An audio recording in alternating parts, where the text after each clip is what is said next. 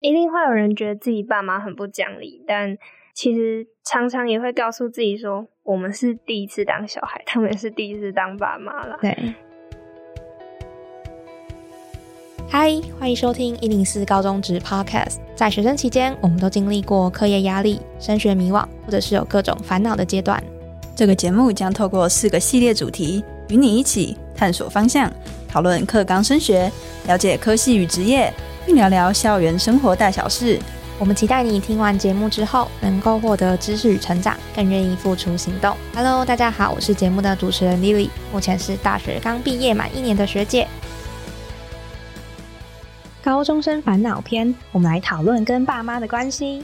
在计划这一集的时候，其实我自己还蛮有私心的，真的是从我自己过去的血泪的经验出发。我自己高中的时候也是玩社团的社团卡，然后每天都玩到十到十一点才回家。回家之后呢，就面对爸妈的关心，有时候觉得压力山大，或者是觉得他们好像都不太懂我的想法，或是我到底在干嘛。所以这一集非常特别，除了学生的角色之外呢，我们还特别邀请了家长一起来参与这一集的录音。那我自己很期待今天的交流，那我们就欢迎两位来宾跟我们听众打声招呼吧。好，我是宇璇，板桥高中十六岁，目前是高二。大家好，我是宇璇的爸爸，我来自高雄哈，是北漂青年。那今天的话，就是宇璇跟杨爸爸来上我们这一集，就是跟爸妈世代沟通的一个经验呐。那我刚刚提到，其实杨爸爸是从高雄到台北的一个北漂青年嘛？对。哦，所以那相信就是你的生活圈跟生长经验的转换，应该就是有蛮大的差异吗？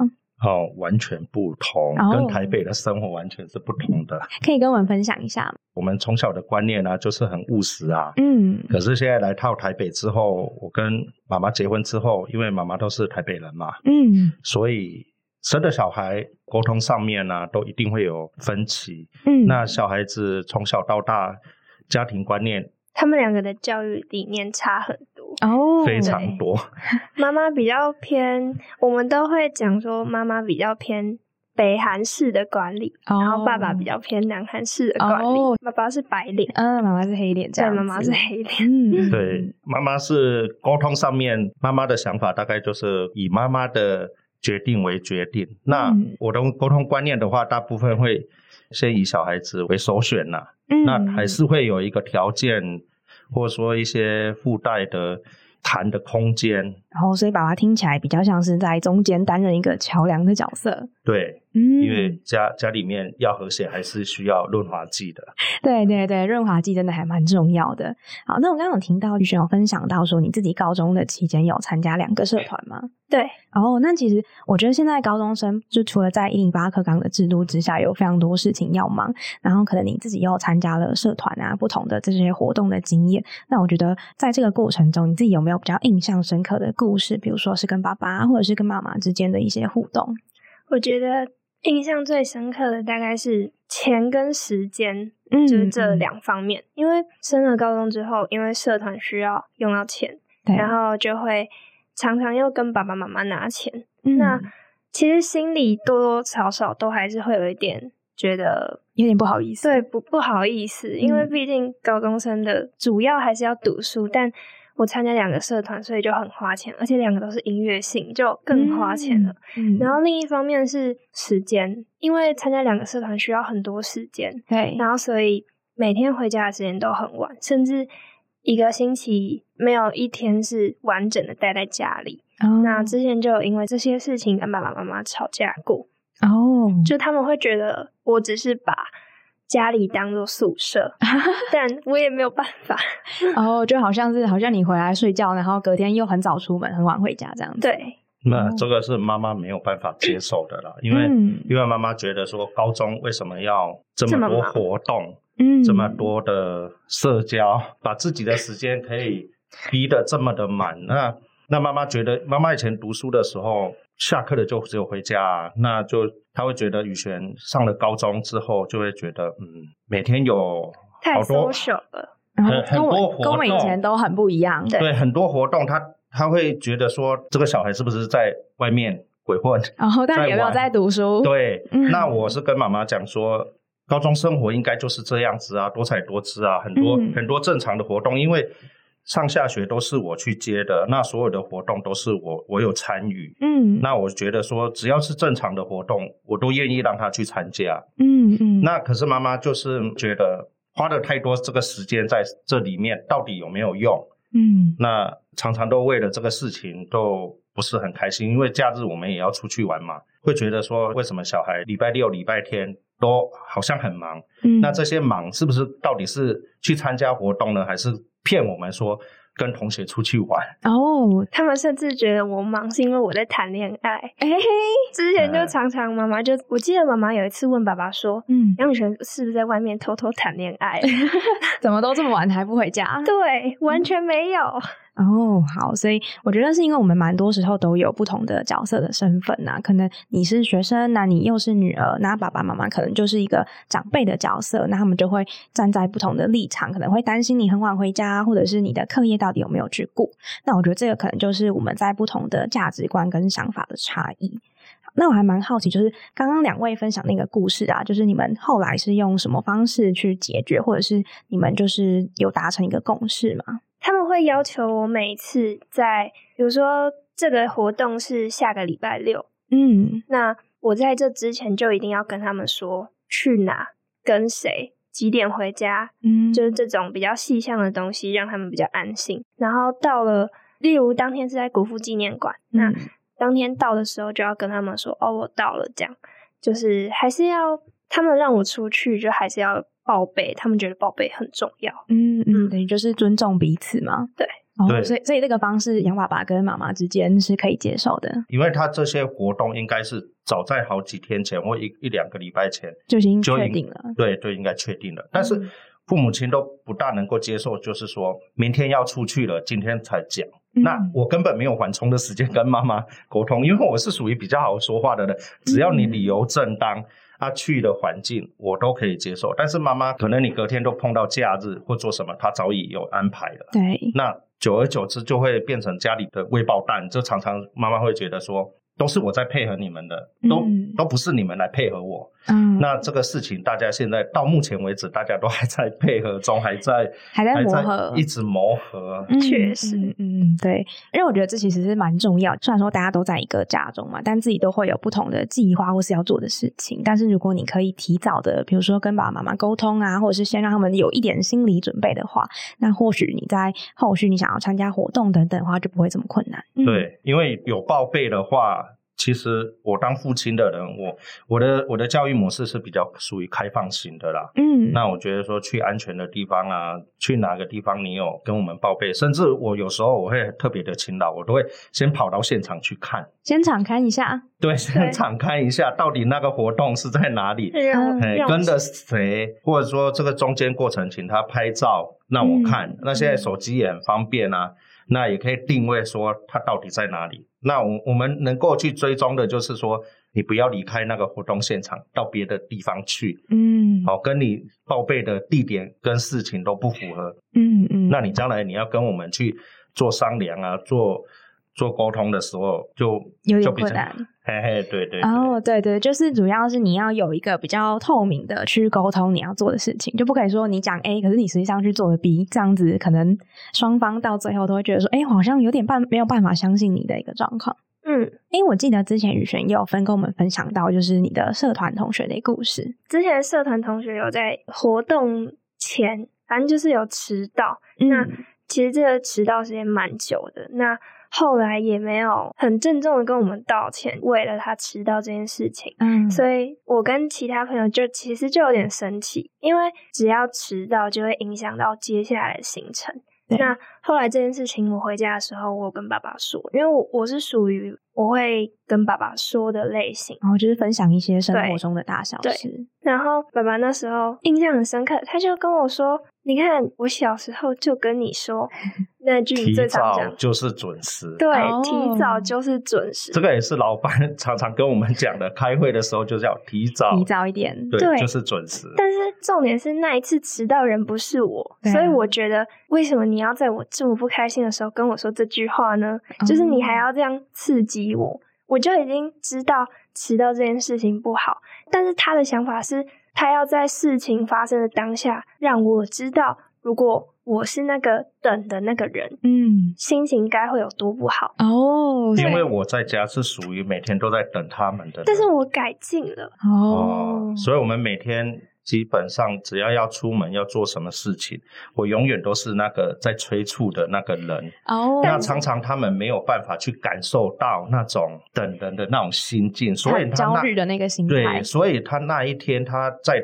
学校发生所有的事情，种种的不开心，跟我在摩托车上反映之后，我只有得到了一个论点：你就是当时现在我那种角色。啊，我我是一直狂笑了，那他就是很生气，为什么你要笑？对，我说你站在台上的那个人就是我啊，我就是在家里，我每天就是在催促你们。可是你没有得到另外一个论点，是你女儿那时候很不开心啊。我只是要让你感受到那种的心境而已。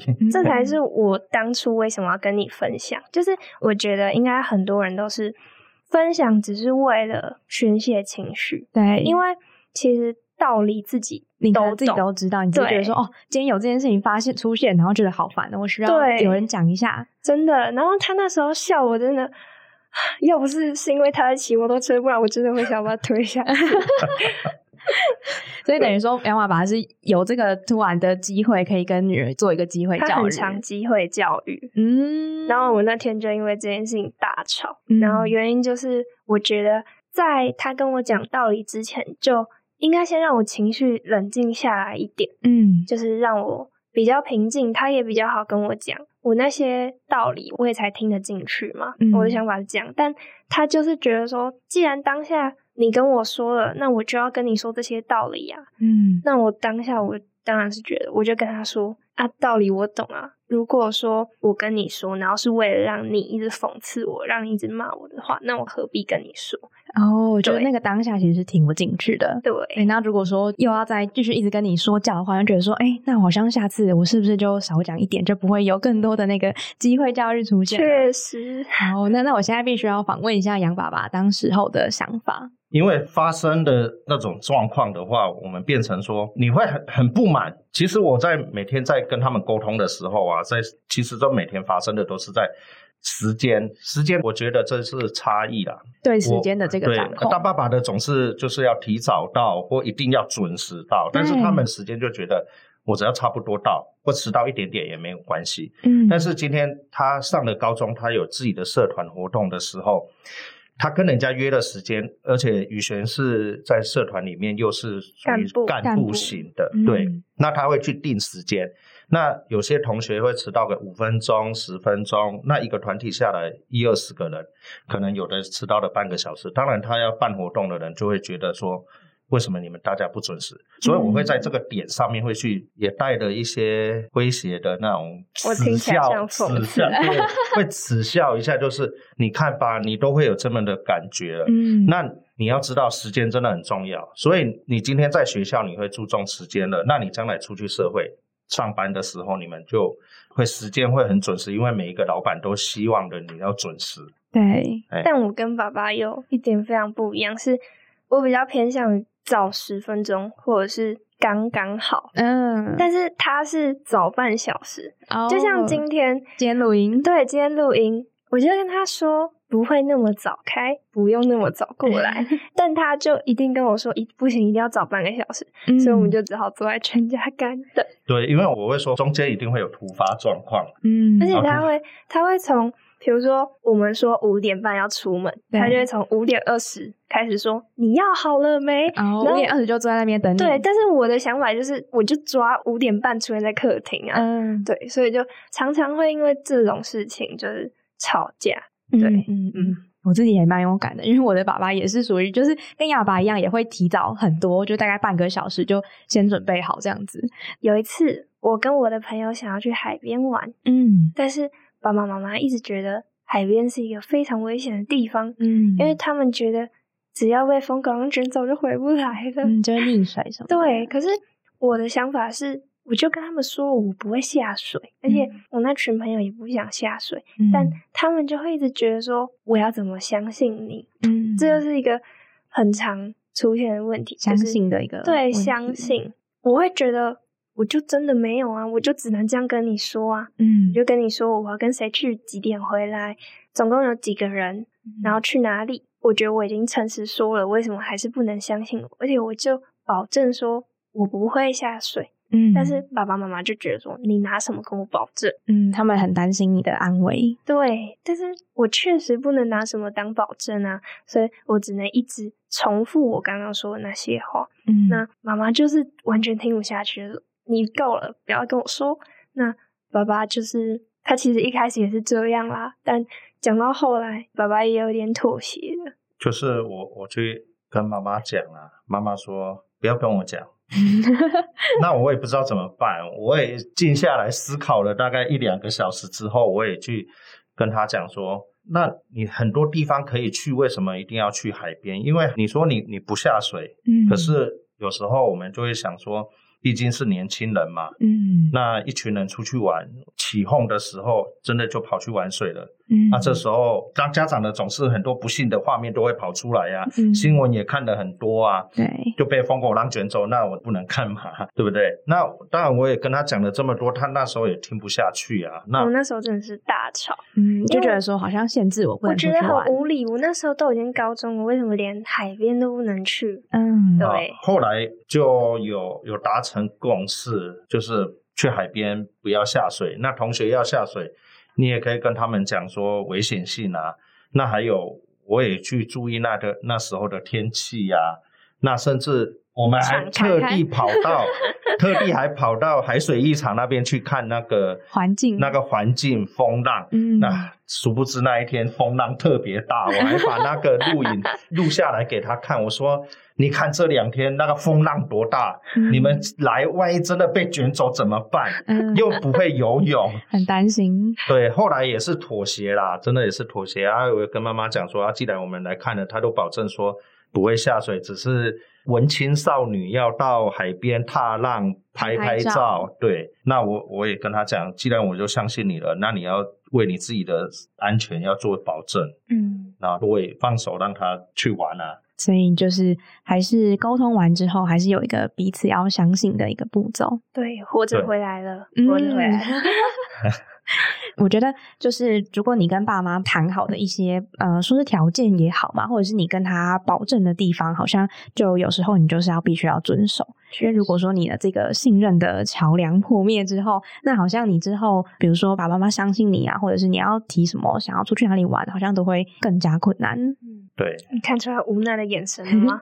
有有有，但但是我觉得就是安全第一啊，不管是去哪里，安全是一个很重要的一个大家都要注意的事情。对，所以所以其实我觉得刚刚听完就是两位的分享啊，就是可能大家在对于一件事情上面都会有不同的想法。那你们就是遇到这个状况的时候，你们通常会怎么样解决？会去面对它吗？还是说就选择逃避？不太会逃避耶，因为我跟爸爸都是属于。不开心会直接说的类型，可能像像今天约好五点半出门，那他如果从五点二十约，那我就会说你不是说好五点半的吗？嗯，我就这样隔空喊话，他就会又说提早就是准时 啊。对，所以通常不会有什么结论，但他的这些催促会让我的行动变得快一点。嗯，对，我觉得这种事情没有什么结论，因为如果有结论的话。我们就不会就不会吵架了，对，就不会因为这种事情吵架。嗯嗯。那刚刚提到说，就是还是可能你们之前有经历过一些吵架的经验吗？从两位自己各自的角度出发，这应该每天都在吵架吧？大小事都有哎。嗯啊，我讲昨天那件事情好了。OK，好。就是呢，昨天吃饭的时候遇到了一位让我。不太开心的人，就是那个人对我来说，曾经造成我心里很大的压力。然后，所以是你认识的同学或者是长辈吗？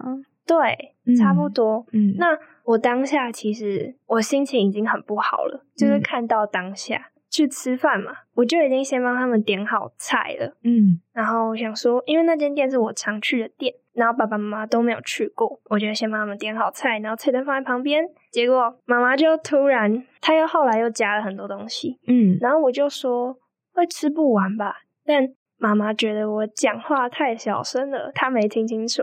但是我当下讲话小声，是因为我不想让那一位我不喜欢的人听到。嗯，对，而且加上其实我讲话本来就没有很大声。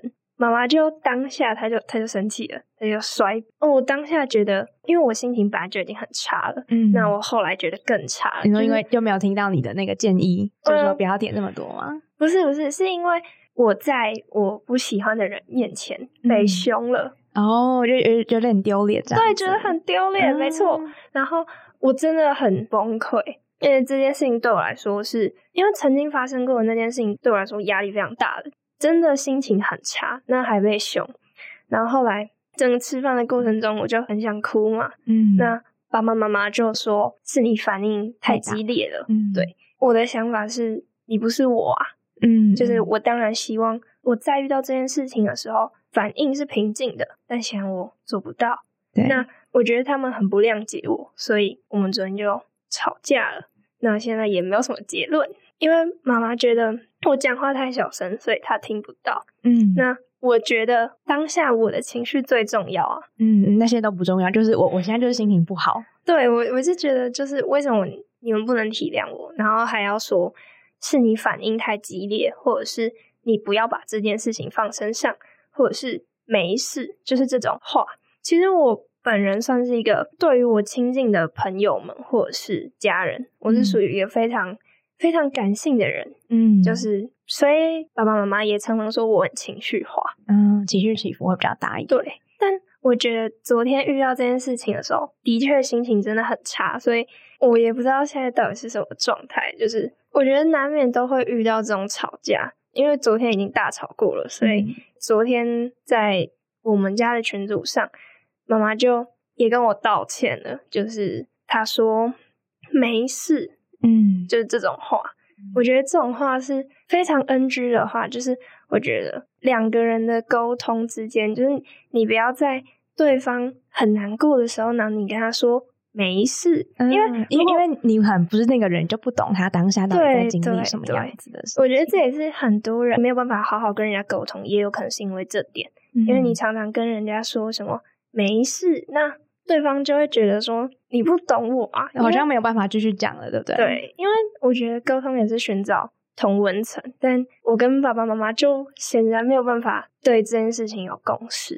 嗯，我可以补充一下。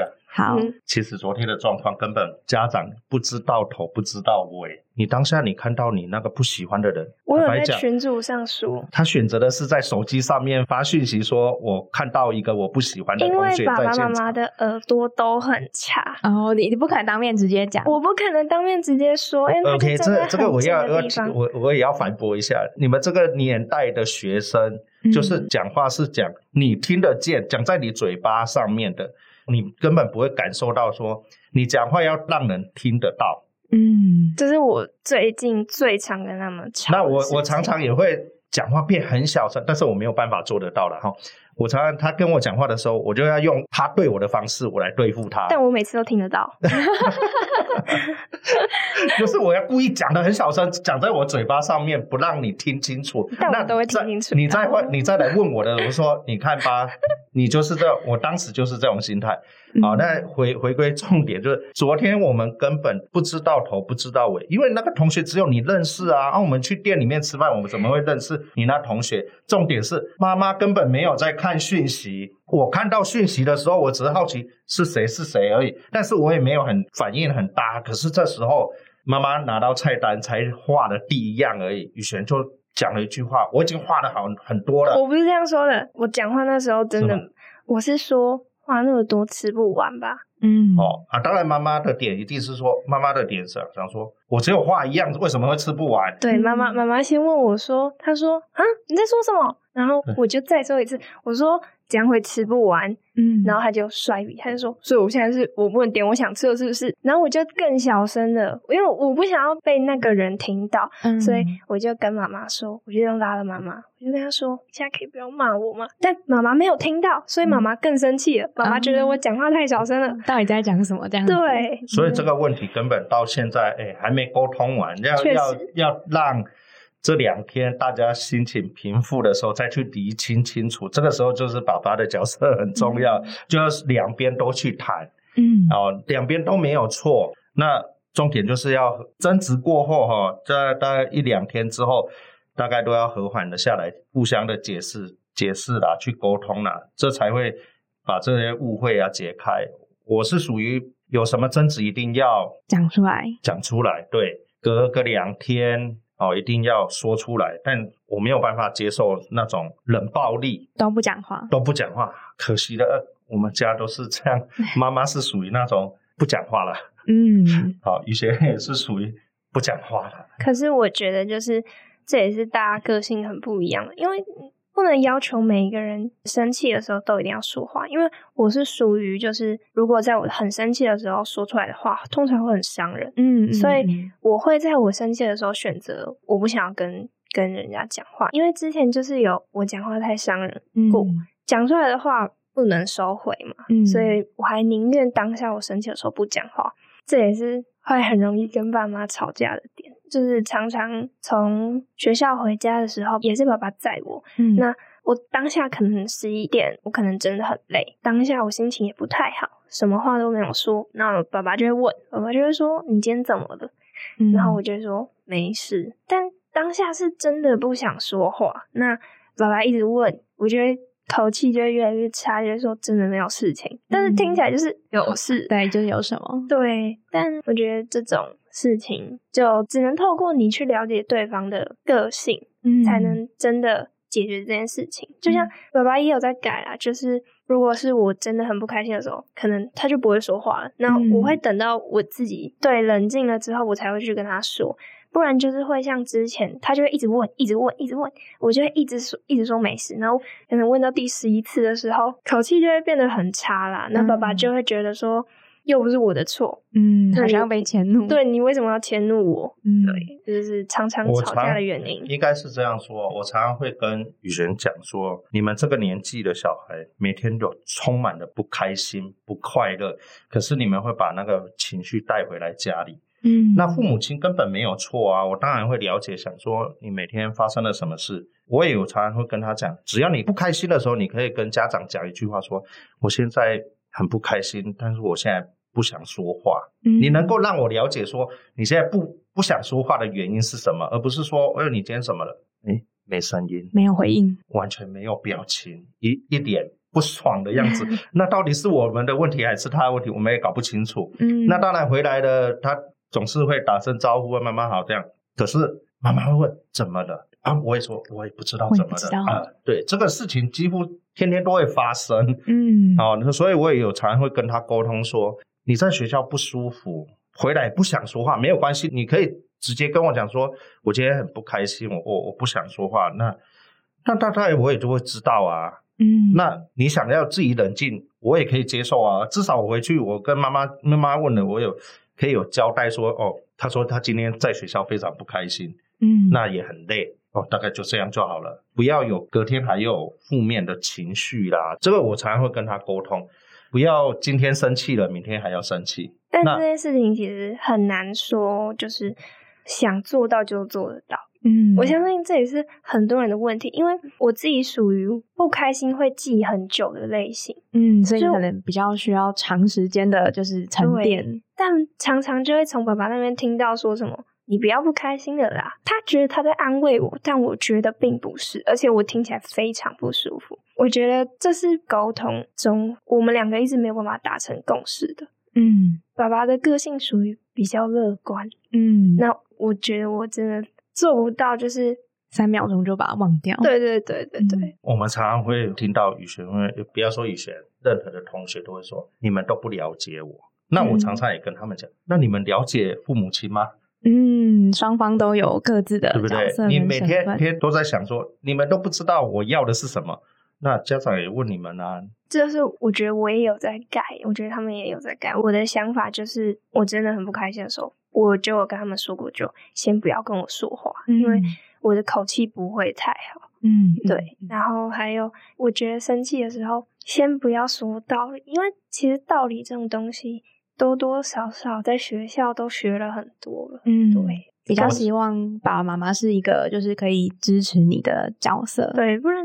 这样就失去跟他们倾诉的那个初衷啦。嗯，我常常也会跟他们说啊，跟跟不是跟他们说，跟我两个小孩说，包括我太太也是哈。嗯，你当下生气完了，隔天一定要恢复情绪，不要有把这个情绪带到第二天。我觉得这种话其实会害了很多人。我们不会去要求忧郁症的人。去要求他们乐观一点，嗯，因为我们知道那些忧郁症的人，并不是他们自己不想走出来，是不管是心理还是生理没办法走出来。那我觉得我们每个人多多少少都有轻微的 emo，对，就像我很常会在学校，因为学校这样小社会嘛，你没有办法把负面情绪带给每一个人。那回来的时候，可能就只是想要自己消化。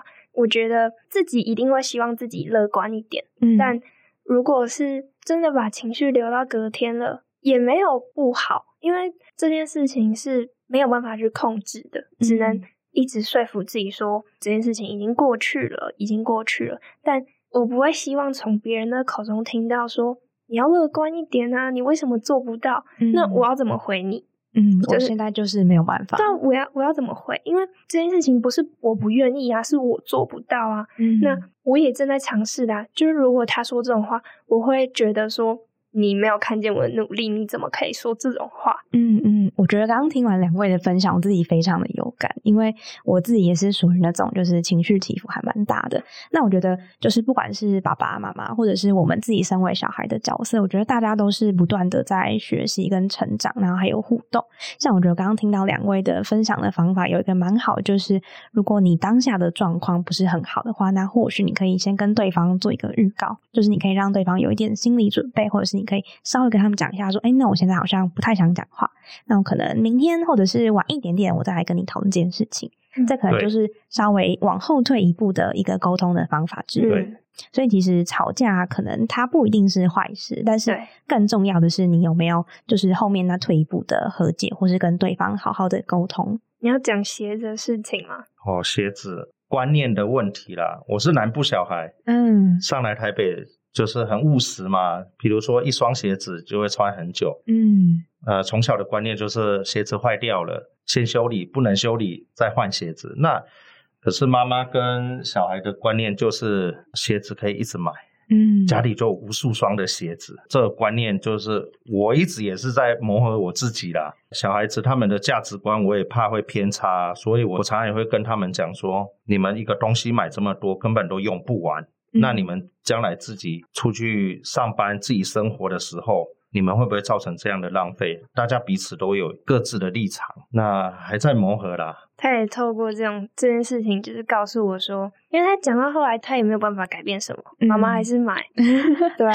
哎，但是其实我的鞋子真的没有很多双，真的没有，可能常常穿的不超过五双吧。然后他会觉得家里很多鞋子，是因为。妈妈，我妹妹的脚都一样大，所以等于说我们有时候鞋子会穿对方的。那可能爸爸记性真的很差，他就会觉得这一双鞋子没有出现在我脚，看不出来谁是谁的。对，然后他就会觉得我们家有太多双鞋子了。嗯，对啊。然后爸爸就常常会跟我说，在我又买了什么东西之后，就像网购也是，爸爸一直觉得。我网购，我还没有经济能力，那网购这件事情不应该发生在我身上。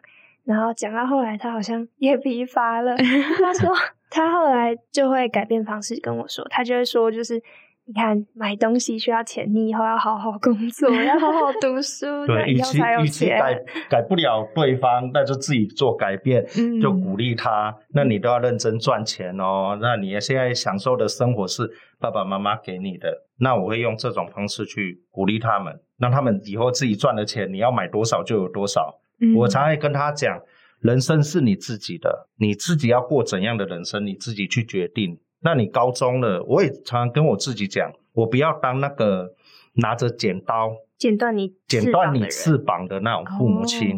嗯，就是他他现在是有天使要已经有翅膀长出来准备要飞了，可是很多父母亲就会怕说会跌倒，会跌倒，会摔下来，会受伤，就把他的翅膀剪断。嗯，那我常常也会跟我自己讲说，他长大了，一切都让他自己去体验、去触碰。那他失败了，或者说。碰到的挫折，他会跟我们讲，我们再去协助他。嗯，大概就是这样子。这也是我的家庭跟别人家庭可能不太一样的原因。应该说，爸爸比较会让我先去试试看。嗯，那我也有可能就是在我要试试看之前，我就会先去问问说，啊，你觉得这件事情如何？那他他以前会跟我说会怎么样怎么样怎么样怎么样，嗯，但是他讲出来的东西通常都不是好的，哦，所以所以我后来就会我也不想问了，或者是问了，然后他不想要给什么回答，嗯，因为。他给了什么回答，然后我们两个我们两个又会沟通出问题，嗯，对啊，所以比较尝试我先告知说哦我要做这件事情，然后我没有问，我没有问说他的想法，反正我就先去做。那做出来好的，我觉得很开心；不好的，那我我还会再选择要不要跟他们说。嗯，对，呃，先先自己试试看，如果不是什么很严重的事情的话，都可以先自己去探索。对，然后自己体验完之后，你有一些心得啊，或者想法，你再回来跟爸爸妈妈分享。嗯，对，嗯嗯嗯，这也是一个蛮好的一个方法。那最后的话，就是因为我们的听众有一些可能是爸爸妈妈，或者是他也是高中的学生，那就是以两位的角度的话，有没有想要对我们听众说的话呢？充分的相信他们讲的话，但是里面呢，还是自己要去求证。放任自由是可以的，因为他现在高中了，他自己有他自己的想法，那将来大学还搞不好还要出去过夜。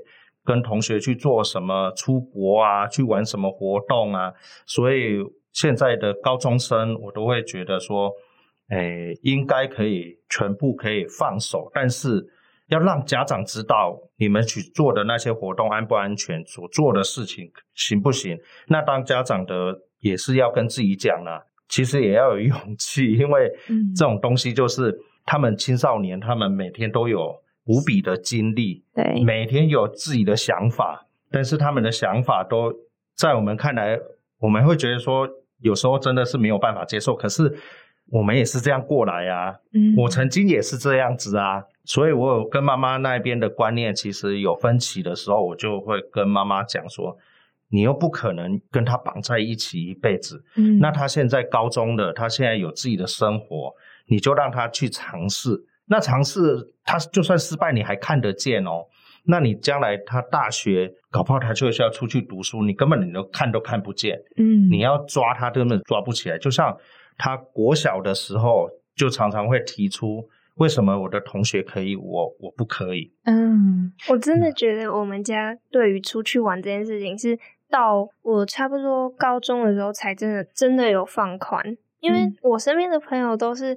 嗯，可能有人国中就可以去过夜了。那之前我跟有一群比较好的朋友，我们想说一起去台南，爸爸妈妈听到台南两个字就不行了，就是也不管后面有什么，但就是不行。因为我那时候有跟他沟通，就是什么时候、什么年纪做什么事情。嗯啊，我我有一把尺，就像你国小，我不可能把你放放开，让你跑到外县市去。我说你国中的时候，我就可以接受你去。坐捷运到捷运到的地方，公车可以到的地方。嗯，高中我可以接受你，你社团你办活动两天一夜，只要是学校所办的活动，我都可以接受。嗯，那你大学你有大学的自由，大学的生活。所以我比较注重的是在这个点上面，那个也是我跟妈妈现在目前还 还要磨合啦，还还要磨合啦。他因为我是掌管家里大大小小的事情，所以我觉得我可以跟小孩子沟通的，大概先信任他要一百，我给七十。我的概念是这样，我没有办法全部妥协，但是要有条件的去谈，这个是真的是很重要。嗯嗯嗯，对，因为如果说双方都可以给到一百分，那好像就不会有我们今天讨论的这些问题了。对对对，对，所以等于说，爸爸还是有自己的底线，但是中间的一些可以变动或是小小微调的地方，都是可以再讨论的。嗯，对。然后我的想法是，就是一定会有人觉得自己爸妈很不讲理，但。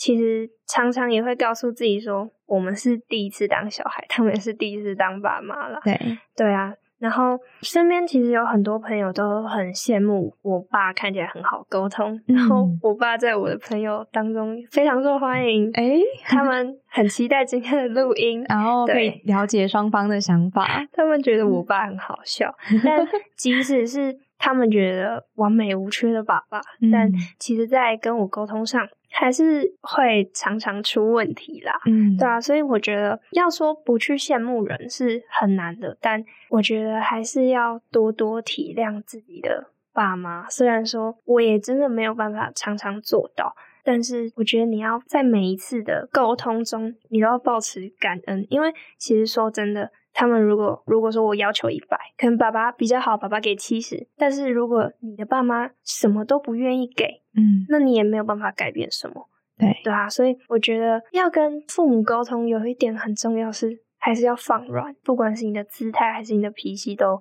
得放软，不然你就会什么都拿不到。对啊，当然做家长的也是有时候态度也是要放软，也是要要懂得跟子女低头哦，因为这个时间点他们的情绪一定是非常的高涨哦。我们我们当家长的不能硬碰硬哦，也是要有技巧的跟他态度要放软，才能沟通呢。嗯，然后我觉得就是。总是会有争吵，那在每一次的争吵过后，都应该就是，如果你真的想要为你自己争取一点什么，你就应该在争吵过后，你先传个讯息，对你传个讯息，比如说，你就可以开头说：“对不起，我那天比较凶，但我觉得你们可以怎么样怎么样怎么样。”就是在列出你想要要求那些点。那在他们同样他们心情比较平静的时候，那也会比较好沟通，这样才可以达到你你原本想要。拿到的那些事情，然后当然跟父母沟通这件事情，其实真的蛮难的。所以，我我们都还在学习。对啊，嗯，那我觉得自己听完之后，我也学到蛮多的。因为其实刚刚提到说，就是先第一个就是当然是情绪的处理，就先把自己的情绪安抚好是很重要的。那再的话，你们才可以再更进一步的讨论你们想要争取的事情，或是想要谈的条件。那我觉得今天听下来，我们可能之前的一些比较刻板的印象，都觉得说，哎，好像讲了爸妈都不会懂啊，所以就选择不沟通。但其实就像刚宇轩想讲的，我们其实不管是爸爸妈妈，或者是我们。小孩子都是第一次担任这个角色，所以很多时候是需要我们一起去讨论，然后慢慢学习或者去磨合，才能找到最适合的沟通方式嘛。对，所以最后的话呢，就是鼓励大家，如果你刚好有遇到我们今天讨论的一些问题的话，那就是不要放弃，持续的去找到属于你们自己的沟通的方式。那今天就很谢谢雨璇跟杨爸爸的经验分享。如果听完这一集的你的话呢，也欢迎透过资讯栏的留言回馈，跟我们分享你听完的想法哦。那我们下次。见喽，谢谢，拜拜，拜拜。